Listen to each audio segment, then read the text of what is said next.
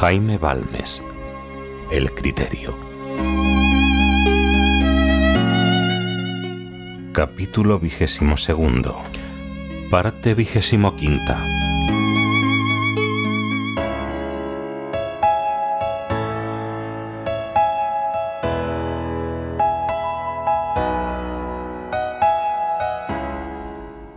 Firmeza, energía, ímpetu. Voluntad firme no es lo mismo que voluntad enérgica, y mucho menos que voluntad impetuosa. Estas tres cualidades son muy diversas, no siempre se hallan reunidas, y no es raro que se excluyan recíprocamente. El ímpetu es producido por un acceso de pasión, es el movimiento de la voluntad arrastrada por la pasión, es casi la pasión misma. Para la energía no basta un acceso momentáneo, es necesaria una pasión fuerte, pero sostenida por algún tiempo. En el ímpetu hay explosión, el tiro sale, mas el proyectil cae a poca distancia. En la energía hay explosión también, quizá no tan ruidosa, pero en cambio el proyectil silba gran trecho por los aires y alcanza un blanco muy distante. La firmeza no requiere ni uno ni otro, admite también pasión frecuentemente la necesita, pero es una pasión constante, con dirección fija, sometida a regularidad. El ímpetu o destruye en un momento todos los obstáculos o se quebranta. La energía sostiene algo más la lucha, pero se quebranta también. La firmeza los remueve si puede, cuando no los salva da un rodeo, y si uno ni otro le es posible, se para y espera mas no debe creerse que esta firmeza no pueda tener en ciertos casos energía, ímpetu irresistible. Después de esperar mucho, también se impacienta, y una resolución extrema es tanto más temible cuanto es más premeditada, más calculada. Estos hombres, en apariencia fríos, pero que en realidad abrigan un fuego concentrado y comprimido, son formidables cuando llega el momento fatal y dicen ahora. Entonces clavan en el objeto su mirada encendida y se lanzan a él rápidos como el rayo, certeros como una flecha. Las fuerzas morales son como las físicas, necesitan ser economizadas. Los que a cada paso las prodigan las pierden, los que las reservan con prudente economía las tienen mayores en el momento oportuno. No son las voluntades más firmes las que chocan continuamente con todo. Por el contrario, los muy impetuosos ceden cuando se les resiste, atacan cuando se cede. Los hombres de voluntad más firme no suelen serlo para las cosas pequeñas, las miran con lástima, no las consideran dignas de un combate. Así en el trato común son condescendientes, flexibles, desisten con facilidad, se prestan a lo que se quiere.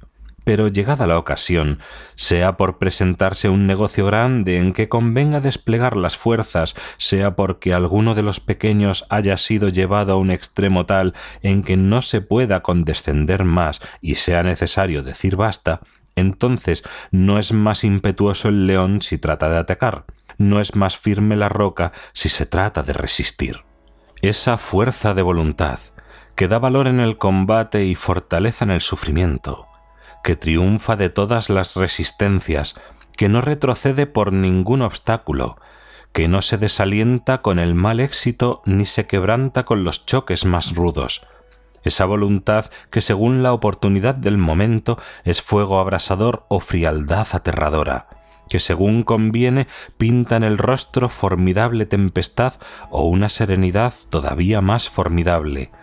Esa gran fuerza de voluntad que es hoy lo que era ayer, que será mañana lo que es hoy, esa gran fuerza de voluntad sin la que no es posible llevar a cabo arduas empresas que exijan dilatado tiempo, que es uno de los caracteres distintivos de los hombres que más se han señalado en los fastos de la humanidad, de los hombres que viven en los monumentos que han levantado o en las instituciones que han establecido, en las revoluciones que han hecho o en los diques con que las han contenido, esa gran fuerza de voluntad que poseían los grandes conquistadores, los jefes de sectas, los descubridores de nuevos mundos, los inventores que consumieron su vida en busca de su invento, los políticos que con mano de hierro amoldaron la sociedad a una nueva forma, imprimiéndole un sello que después de largos siglos no se ha cerrado aún esa fuerza de voluntad, que nace de un humilde fraile, un gran papa en Sixto V,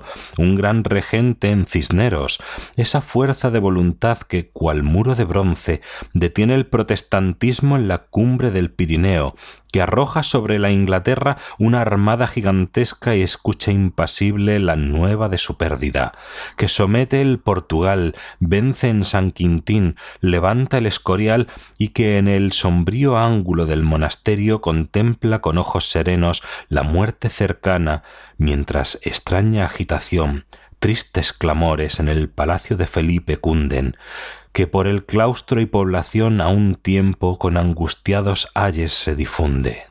Esa fuerza de voluntad, repito, necesita dos condiciones, o más bien resulta de la acción combinada de dos causas, una idea y un sentimiento. Una idea clara, viva, fija, poderosa, que absorba el entendimiento, ocupándole todo, llenándole todo un sentimiento fuerte, enérgico, dueño exclusivo del corazón y completamente subordinado a la idea. Si alguna de estas circunstancias falta, la voluntad flaquea, vacila. Cuando la idea no tiene en su apoyo el sentimiento, la voluntad es floja. Cuando el sentimiento no tiene en su apoyo la idea, la voluntad vacila, es inconstante. La idea es la luz, que señala el camino. Es más, es el punto luminoso que fascina, que atrae, que arrastra. El sentimiento es el impulso, es la fuerza que mueve, que lanza. Cuando la idea no es viva, la atracción disminuye, la incertidumbre comienza, la voluntad es irresoluta. Cuando la idea no es fija, cuando el punto luminoso muda de lugar, la voluntad anda mal segura. Cuando la idea se deja ofuscar o reemplazar por otras, la voluntad muda de objetos, es voluble, y cuando el sentimiento no es bastante poderoso, cuando no está en proporción con la idea, el entendimiento la contempla con placer, con amor, quizá con entusiasmo, pero el alma no se halla con fuerzas para tanto. El vuelo no puede llegar allá, la voluntad no intenta nada, y si intenta se desanima y desfallece. Es increíble lo que pueden esas fuerzas reunidas, y lo extraño es que su poder no es sólo con respecto al que las tiene, sino que obra eficazmente sobre los que la rodean. El ascendiente que llega a ejercer sobre los demás un hombre de esta clase es superior a todo encarecimiento. Esa fuerza de voluntad sostenida y dirigida por la fuerza de una idea tiene algo de misterioso que parece revestir al hombre de un carácter superior y le da derecho al mando de sus semejantes, inspira una confianza sin límites, una obediencia ciega a todos los mandatos del héroe. Aun cuando sean desacertados, no se los cree tales, se considera que hay un plan secreto que no se concibe, él sabe bien lo que hace, decían los soldados de Napoleón, y se arrojaban a la muerte. Para los usos comunes de la vida no se necesitan estas cualidades en grado tan eminente, pero el poseerlas de modo que se adapte el talento, índole y posición del individuo es siempre muy útil y en algunos casos necesario.